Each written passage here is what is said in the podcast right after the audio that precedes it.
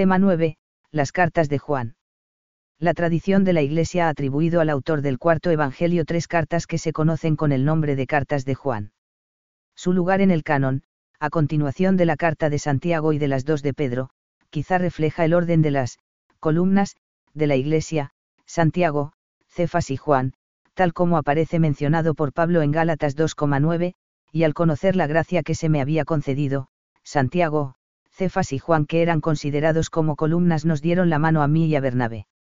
Pero, independientemente de ello, el orden en el canon guarda un paralelismo con el final del cuarto Evangelio, donde encontramos juntos a Pedro y al discípulo amado. Es como si se quisiera dar a entender que son dos figuras inseparables. Y la primera carta. Uno Testimonios de la tradición. Que la primera carta de Juan tuvo una pronta difusión y autoridad lo muestra el hecho de que ya en el siglo II San Policarpo y San Justino parecen conocerla. De todas formas, no indican quién es su autor. No mucho después, sin embargo, aparecen testimonios que manifiestan que Juan el hijo de Cebedeo es el autor del Evangelio y de la carta que lleva su nombre. San Ireneo de León, hacia el año 180, supone en su Adversus barra Laereses que la carta la escribió el apóstol Juan, pues cita pasajes atribuyéndolos a Juan, el discípulo del Señor, 3,1658. También Clemente de Alejandría, hacia el 200, la cita en sus obras con frecuencia, asignándola de forma explícita al apóstol San Juan. Lo mismo hacen Orígenes, más 253, y Tertuliano, y hacia el 222. Desde el siglo IV es citada habitualmente como obra del evangelista Juan. Eusebio de Cesarea, en su Historia Eclesiástica, 3,24,17, se hace eco de esta tradición al clasificar un Juan entre los escritos, reconocidos, o canónicos, tal como suele aparecer en las listas de libros canónicos desde el siglo III. Ya el canon de Muratori, posiblemente del siglo II, testimonia que el autor de la carta es Juan, el autor del cuarto Evangelio. 2. Contenido y estructura. La primera carta de Juan comienza con un prólogo donde se indica la intención del autor, dar un testimonio sobre el verbo de la vida con el fin de que los destinatarios estén en comunión con Dios, con Cristo y con los hermanos, 1,1 a 4. A continuación, a partir del enunciado, Dios es luz, desarrolla las exigencias que requiere la vida cristiana, presentada como un caminar en la luz, que garantiza la comunión con Dios y con Jesucristo, cuya sangre limpia de pecado, 1,5 a 7. Para mantener esta unión con Dios es necesario reconocerse pecador y luchar contra el pecado, 1,8 a 2,2. Además hay que guardar los mandamientos, especialmente el del amor fraterno. Este mandamiento del amor es un mandamiento nuevo porque todavía no se ha puesto completamente en práctica en un mundo liberado por Jesús del poder de las tinieblas, 2,3 a 11. El cristiano no puede amar al mundo y debe luchar contra él y sus atractivos, manteniéndose en guardia contra el maligno, 2,12 a 17. La presencia del anticristo que se hace realidad en los falsos maestros manifiesta que han llegado los últimos tiempos. Esos falsos maestros son mentirosos y se han marchado de la comunidad les caracteriza la negación de que Jesús es el Cristo venido en la carne, 2,18 a 23. Los destinatarios, en cambio, han sido ungidos por el Santo, y por eso no tienen necesidad de que los falsos maestros les enseñen, si permanecen en la verdad que lleva a la vida eterna, 2,24 a 27. La unión con Cristo, el justo, se da ya ahora en los que obran la justicia, pero la plena unión se dará con su segunda venida. Sin embargo, el estar unidos a Él ahora permite esperar su venida con confianza. Lo avala el hecho de que el cristiano es hijo de Dios, 2,28 a 3,3. Más aún, ha nacido de la semilla de Dios y por eso lucha contra el pecado, 3,4 a 10.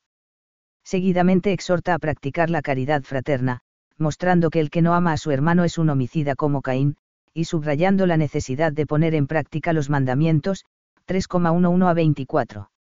Después señala el criterio para discernir los espíritus verdaderos de los falsos. Quien confiesa a Jesús en la carne es de Dios y produce buenos frutos, 4,1 a 6. Vuelve a exhortar a la caridad fraterna, esta vez fundamentándola insistentemente en que Dios es amor, tal como lo manifiesta el hecho de enviar a su Hijo al mundo para salvamos. Los cristianos pueden amar porque Dios les ha amado primero. Deben demostrar ese amor amando a sus hermanos. Si no lo hacen, mienten, 4,7 a 21. Los nacidos de Dios son los que tienen fe en que Jesús es el Cristo y guardan los mandamientos. Con esa fe en Jesús vencen al mundo, 5,1 a 5. Y de esa fe dan testimonio el Espíritu, el agua y la sangre, 5,6 a 8. El testimonio de Dios lleva a creer en su Hijo y en él alcanzar la vida eterna, 5,9 a 12. Por eso ha sido escrita la carta, para que los destinatarios crean en el Hijo de Dios y así tengan vida eterna. Esta fe sustenta la confianza en que Dios escuchará la oración por los pecadores, 5,13 a 17. Conocer a Dios y la verdad es la garantía de que el Hijo de Dios ha venido y nos ha traído la vida eterna, 51820. Termina el escrito advirtiendo contra los ídolos, 5,21.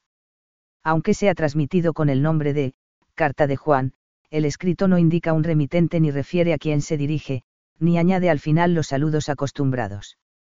En todo caso, lo que se desprende de su lectura es que los destinatarios son un, vosotros, genérico y que hay una polémica de fondo.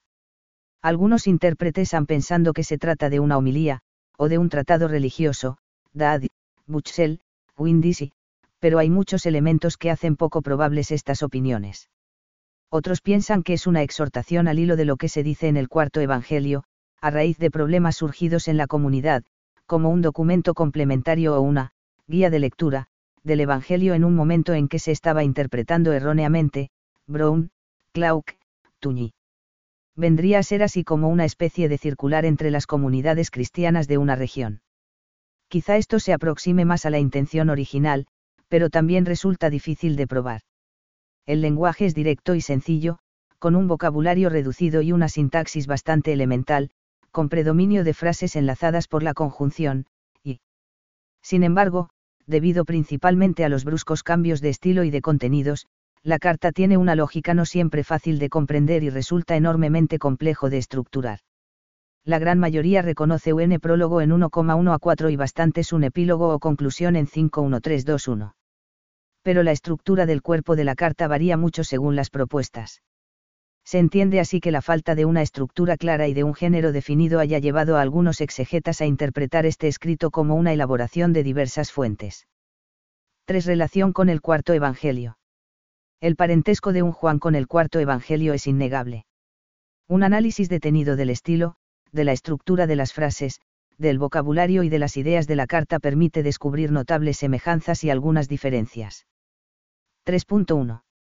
Semejanzas en los dos escritos se encuentran términos muy característicos, ginoskein, conocer, margria, margrein, testimonio, dar testimonio, peitar, padre, referido a Dios, casmos, mundo, aletheia, verdad, sarx, carne, etc.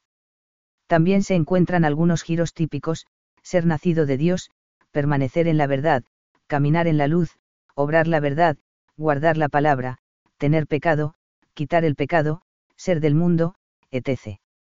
Otro tanto cabe decir del uso frecuente de algunas antítesis, que son características del pensamiento joánico y que también encuentran su correspondencia en Qumran, luz tinieblas, verdad mentira, Dios el diablo, justicia pecado. B. Por otra parte, se observa el interés en ambos escritos por unos determinados temas doctrinales, tal como se reflejan en algunos términos o expresiones. Algunos ejemplos significativos son modos de referirse a Cristo, el Logos, el unigénito, el Salvador del mundo. Sobre la realidad de la encarnación y su valor redentor para quitar los pecados. Sobre la vida cristiana, paso de la muerte a la vida, nacer de Dios, llegar a ser, hijo de Dios, tener la vida, guardar los mandamientos, que son, su palabra, ejercitar el amor fraterno cumpliendo el mandamiento nuevo, 1 y en 2,7 a 8 y en 13,34. 3.2. Diferencias. Junto con estas semejanzas y otras más de fondo, la carta presenta también algunas diferencias con respecto al Evangelio. Hay algunos términos significativos que están presentes en la carta y ausentes en el Evangelio. Por ejemplo, comunión, anticristo, falso profeta, parusía, etc. En cambio, también hay palabras significativas en el Evangelio que no aparecen en la carta, anabainein, subir, katabainein, bajar, doxa, doxadsein, gloria, glorificar, crinein, juzgar, etc. B. La carta solo tiene una alusión explícita al Antiguo Testamento, Caín, mientras que el Evangelio contiene citas abundantes. C. En la carta hay algunas expresiones que presentan un sentido diverso al del Evangelio. El principio, en 1 y en 1,1 y 2,14, inicio de la revelación en la vida humana de Jesús, no es equivalente al principio del prólogo del Evangelio en 1,1, preexistencia del verbo. D. La escatología final está más acentuada en la carta que en el Evangelio, y la presencia del Espíritu como persona está menos resaltada en la carta que en el Evangelio. E. La carta atribuye a Dios rasgos que el Evangelio atribuye a Jesús.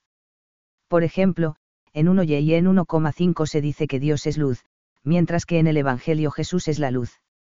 En 1 y en 4,21, parece que es Dios quien promulga el mandamiento de amarse uno a otro, cuando en el Evangelio lo hace Jesús, 13,34. 4. Autor. Estas diferencias han llevado a pensar que estaríamos ante dos autores distintos, siendo el autor de la carta un discípulo del evangelista. De todas maneras, la cuestión está abierta y no hay acuerdo unánime. Lo cierto es que tanto la carta como el Evangelio reflejan una comunidad joánica con una tradición común. Detrás de esa tradición está un personaje apostólico revestido de autoridad, el discípulo amado. A él se remonta el, nosotros, de los que han oído y visto a Jesús, y saben lo que significa su vida y su muerte, comparar 1 y en 1,1 y en 21,24. Parece más probable que la carta se haya escrito después del Evangelio, aunque también se discute si pudo escribirse en una etapa en que el Evangelio todavía no había alcanzado la forma actual en que nos ha llegado. De esta manera también se entenderían mejor algunas diferencias. Una explicación sobre la autoría de la carta, en línea con la escuela joánica, a la que se hizo referencia en el tema introductorio, Introducción, 3, podría ser semejante a la de la composición del cuarto Evangelio. Así como en el origen del Evangelio está el testimonio del discípulo amado, que pudo ser puesto por escrito por uno o varios discípulos, de la misma forma, ante unas circunstancias que estaban poniendo en peligro la unión de la comunidad, se publica un escrito con el testimonio del discípulo amado, sin excluir que este escrito fuera una recopilación de diversos testimonios que se remontan a él y en el que pudo intervenir el presbítero, autor de 2 y 3 Juan. Conforme a esta explicación se entiende que el escrito fuera transmitido en la tradición como carta de Juan. 5. Ocasión y fecha de la carta. A la luz de las semejanzas entre el Evangelio y la carta y partiendo de la base de que ambos escritos proceden de un ámbito común, está claro que en las circunstancias en las que se escribe la carta las tensiones entre cristianos y la sinagoga ya no son las que se reflejan en el Evangelio. No se hace referencia a, los judíos, ni al templo, ni a sus fiestas, ni a sus costumbres y tradiciones. En cambio, los calificativos que Jesús utiliza en el Evangelio contra algunos judíos ahora se aplican a unas personas que están poniendo en peligro la fe de la comunidad, son, mentirosos, hijos del diablo, y, asesinos. De estas personas se dice también que son, falsos profetas, 4,1, que, salieron de entre nosotros, 2,19, pero que ya no están en plena comunión con el autor. Es decir, se trata de un grupo cismático. Su escisión parece ser reciente, ya que no se describe su situación como algo del pasado y se dice que ninguno de ellos, es de los nuestros, 2,19. Además, los que se han separado deben de ser numerosos pues, el mundo les escucha, 4,5, y causan desconcierto en la comunidad, ya que son seductores, 2,26, 3,7, que atraen con sus doctrinas y el engaño. Asimismo, son peligrosos, porque profesan no tener una fe distinta pues dicen que conocen a Dios y están en él, 2,4.6, que viven en comunión con él y le aman, 1,6, 4,20, que están en la luz y no tienen ni cometen pecado, 2,9, 1.8.10, cuando, como se pondrá de manifiesto en la carta, la realidad es bien otra. En consecuencia, la situación es dramática para la comunidad. De hecho, es tan grave, que a juicio del autor es señal de que ha llegado, la última hora, 2,18, es decir, los últimos tiempos anunciados por Cristo, MT 24,15 a 28, cuando el conflicto entre el bien y el mal, entre los hijos de las tinieblas y los hijos de la luz, se hará patente y surgirán los anticristos, 2,18, CF2 y en 7, que se opondrán al Hijo de Dios. A la luz de las indicaciones de la carta, los errores que propugnan los opositores son más bien de tipo moral, aunque parecen tener su fundamento en una comprensión cristológica de tipo doceta. A. Negaban que Jesús es el Hijo de Dios, 2,2223, el Cristo, 2,22, y, sobre todo, no confesaban que Jesús había venido en la carne y había vivido una auténtica vida terrena, 4,2 a 3, como consecuencia, negaban también que su pasión y muerte fueran expiatorias, 1,7, 2,2, 4,10. B. La carta declara que los propugnadores de esas ideas demuestran una conducta incompatible con la fe. Es decir, como no confiesan a Jesús en la carne y lo que hizo en la tierra, sino que enseñan y creen en una especie salvación por el conocimiento, 4,8, no llevan una vida moral conforme a la verdadera fe. Eso se demuestra en que no ponen en práctica el amor al prójimo. Y sin amor a los hermanos no hay verdadera fe ni hay verdaderos hijos de Dios. Aunque se han realizado muchos intentos de identificar a los que mantenían estas doctrinas con alguna herejía conocida por otras fuentes, no se ha llegado a un resultado satisfactorio. Se piensa que el error pudo haber surgido por influencia de un tipo de gnosis incipiente, nacida quizá en ámbito judío o judeocristiano como resultado de una mezcla de elementos tomados de diversas religiones. Para los gnósticos, la salvación viene por el conocimiento, gnosis, que el hombre tiene de sí mismo, no por el sacrificio redentor de Cristo. Con independencia de ello, lo que revela la carta es un tipo de docetismo. También es posible que los errores de los desenmascarados por la carta quizá fueran consecuencia de una mala interpretación del Evangelio o estuvieran en relación con la doctrina de Cerinto, contra quien Juan escribió su Evangelio, según afirma Policarpo, quien mantenía también posturas docetas al afirmar que Cristo era un ser espiritual, que descendió sobre Jesús un hombre normal después del bautismo y se retiró de él antes de la crucifixión. La fecha más probable de composición es después del cuarto Evangelio, alrededor del año 100. Algunos autores colocan 1 y 2 Yeyen en la década posterior a que el cuerpo del Evangelio fuera escrito, pero antes de su redacción final después del año 100. 6. Enseñanza. La enseñanza es uniforme y se ciñe a una doctrina básica y concreta, que puede sintetizarse del siguiente modo. Dios Padre ha dado testimonio acerca de su Hijo y manda creer en el nombre de su Hijo Jesucristo. Esta es la única manera posible de estar en unión con el Padre y poseer la vida eterna. Por tanto, la condición para estar unido a Dios es confesar a Jesús como el, Hijo de Dios, 2,23, 4,15, 5,5, etc., el, Verbo, 1,1, Hijo unigénito, 4,9, el Cristo, 5,1. Esa fe implica la confesión de Jesús como Salvador del mundo.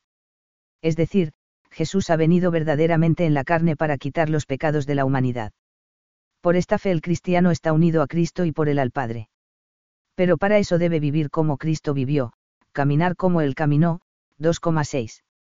Pues bien, el centro de ese caminar de Cristo en la tierra es el amor. Dios es amor, 4.8.16, y reveló ese amor enviando al mundo a su Hijo unigénito, 4,9. La comunicación del amor divino se realiza mediante el renacimiento sobrenatural en el bautismo, por el que el cristiano, ha nacido de Dios, 3,9. El amor a Dios se manifiesta en la guarda de los mandamientos, en no amar al mundo en cuanto enemigo de Dios, en vivir la justicia y en el esfuerzo por purificarse de todo pecado. Pero sobre todo se manifiesta viviendo el mandamiento nuevo, amarse unos a otros dando la vida por los demás como Cristo, dio su vida por nosotros, 3,16. Por eso hay que amar con obras y de verdad. Es esta la manera para reconocer a los hijos de Dios. Es decir, la caridad está en íntima relación con la filiación divina, todo el que ama a quien le engendró, a Dios, ama también a quien ha sido engendrado por él. 5,1. La filiación divina es la consecuencia del gran amor de Dios por la humanidad. 3,1. 2. La segunda y tercera carta de Juan. Las llamadas segunda y tercera carta de Juan, como se ha dicho, tienen muchos puntos en común con la primera, pero, dada su brevedad, son menos mencionadas por los padres y escritores cristianos antiguos. Es posible que San Policarpo conociera 2 Juan, pues en su carta a los Filipenses 7,1 parece aludir a 2 Juan 7, porque han aparecido en el mundo muchos seductores, que no confiesan a Jesucristo venido en carne. Ese es el seductor y el anticristo. Tertuliano también alude a este pasaje en De Carne Cheñesti 24. La primera referencia explícita de que el autor de la carta es el evangelista procede de San Ireneo, que cita expresamente 2 y en 7 y 11 atribuyéndolo a Juan, el discípulo del Señor, adversus aereses 1,16,3, 3,168. De 3 Juan, en cambio, no tenemos referencias hasta el siglo III. Eusebio de Cesarea, en línea con la afirmación de Orígenes, siglo III, de que no todos consideraban estas dos cartas canónicas, las sitúa entre los escritos discutidos del Nuevo Testamento. Lo mismo señala San Jerónimo. Pero, a partir del siglo IV, van apareciendo en las listas de libros canónicos hasta su ratificación definitiva por el Concilio de Trento. 1. Autor. El autor de las dos cartas no se designa a sí mismo con un nombre personal, sino con el título de, el presbítero, o, el anciano. Su identidad concreta admite varias posibilidades. Bastantes autores han identificado al presbítero, autor de la carta con un Juan el presbítero, discípulo del Señor, citado por Papías de Hierápolis, siglo II, según el testimonio de Eusebio de Cesarea, que tenía autoridad y no pertenecía al grupo de los doce. Otros prefieren señalar en general que sería un discípulo de los discípulos de Jesús. Las dos cartas son del mismo autor, tal como se desprende de la comparación entre el saludo inicial y la despedida, donde se emplean fórmulas casi idénticas. Y, como se ha dicho, las dos y especialmente la segunda son muy próximas a un Juan. En cualquier caso, sean o no las tres del mismo autor, dada la proximidad de dos Juan con un Juan y de esta con el Evangelio, se puede pensar que, dentro de las comunidades vinculadas al discípulo amado, el depositario del legado de ese discípulo fuera el presbítero vendría a ser como el administrador de la tradición recibida de Juan, el hijo de Zebedeo. En este sentido, no se puede excluir que fuera también el quien recogiera el material del discípulo amado expuesto en un Juan, y hubiera intervenido en la redacción final del Evangelio. 2. Contenido y circunstancias. Las dos cartas siguen el modelo de composición de las cartas de la época, un saludo, en el que se indica el remitente y los destinatarios, un cuerpo, con el motivo y contenido principal de la carta, y una despedida final con saludos diversos. Obedecen, por tanto, a una ocasión y un fin concretos. A. La segunda carta de Juan se dirige, a la señora elegida y a sus hijos, dos y en uno, expresión que muy probablemente es un modo figurado de designar a una iglesia local, seguramente en Asia Menor, como también lo sugiere el hecho de que el autor remita al final los saludos de, los hijos de tu hermana elegida, 2 y en 13. Tras la indicación del remitente y el destinatario y los saludos iniciales, la carta 5 recuerda un elemento esencial de la doctrina recogida en un Juan, es decir, la práctica de la caridad y la comunión con el Padre y el Hijo, y advierte de la existencia de cismáticos, con quienes los destinatarios no deben tener trato. Se despide mostrando el deseo de ir a ver a aquellos a quienes dirige la carta. De su contenido se desprende que la situación de la iglesia a quien escribe el presbítero era delicada por la aparición de gente que trataban de inculcar a los miembros de esa iglesia doctrinas ajenas a la recibida, que se sintetiza en la fe en la encarnación de Cristo y en la necesidad de caminar en el mandamiento del amor como modo de garantizar la comunión con el Padre y el Hijo. B. La tercera carta de Juan se dirige a un personaje concreto llamado Gallo. Después del saludo, el presbítero elogia a Gallo por ser un verdadero cristiano, tal como lo ha demostrado al practicar la hospitalidad con los enviados por el presbítero. En contraste, está la actitud de Diotrefes, que no acata la autoridad del presbítero, pues no acepta lo que se le indica por escrito ni recibe a sus enviados, incluso les expulsa de aquella comunidad. El presbítero menciona también a cierto Demetrio como persona fiable. Los saludos finales, muy parecidos a los de dos Juan, expresan el deseo que tiene el presbítero de ir a ver a Gallo para hablar con él en persona. Por tanto, la ocasión de la carta parece ser una crisis de obediencia más que una cuestión doctrinal, aunque obviamente ambas cosas van unidas. En todo caso, lo que se desprende de esta carta es la autoridad y dignidad apostólica, o derivada de los apóstoles, del presbítero, de quien se recoge y conserva su correspondencia, como testimonio de veneración por parte de los destinatarios, en circunstancias no fáciles para el desarrollo, crecimiento e institucionalización de la Iglesia. 3. Fecha de composición. A falta de otros datos de la tradición, se puede suponer que 2 Juan fue escrita más o menos en la misma época en que se escribió un Juan, como una advertencia en momentos en que el peligro de los herejes no era aún tan grave como revela la primera carta. Pero también podría haber sido escrita como una introducción a la primera, resumiendo sus puntos principales, o después de ella, recordando lo esencial de lo dicho entonces. En cualquier caso, se piensa que habría sido escrita unos años después del Evangelio, aunque quizá antes de su redacción final. Juan reflejaría una situación posterior a las otras dos. Para algunos intérpretes sería más o menos simultánea con la redacción final del Evangelio, coincidente con el desarrollo pastoral que se refleja en el CAP 21. Estaríamos hacia el año 100.